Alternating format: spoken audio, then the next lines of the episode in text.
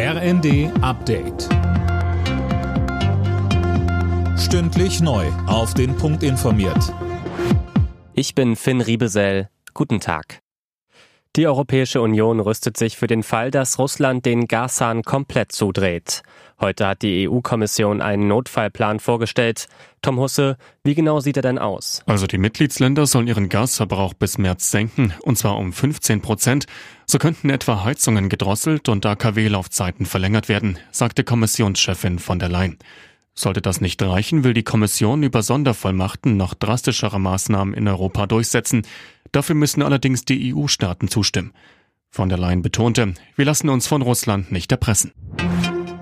FDP-Chef Lindner ist dafür, das weitgehende Fracking-Verbot in Deutschland zu kippen. Bei ntv.de erklärte er, man sollte nach eigenen Gas- und Ölvorkommen suchen. Vor allem in der Nordsee sei Fracking sinnvoll und machbar. In Deutschland ist Fracking seit 2017 verboten. Regisseur Dieter Wedel ist tot. Das hat das Landgericht München erklärt. Demnach starb der 82-Jährige schon heute vor einer Woche in Hamburg-Tondorf, wo er zuletzt gewohnt hat.